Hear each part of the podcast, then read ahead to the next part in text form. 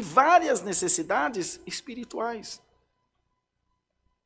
E na igreja é onde se concentra o poço dos nossos desejos. Ou nós vamos ser hipócritas e dizer que nenhum de nós vem aqui atrás de alguma coisa. Bom, Rodrigo, eu só estou pela salvação. Ué, então você está atrás de alguma coisa.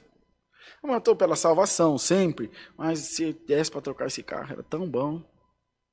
Ah, se eu conseguisse pagar essas contas era tão bom. Glória a Deus, irmão.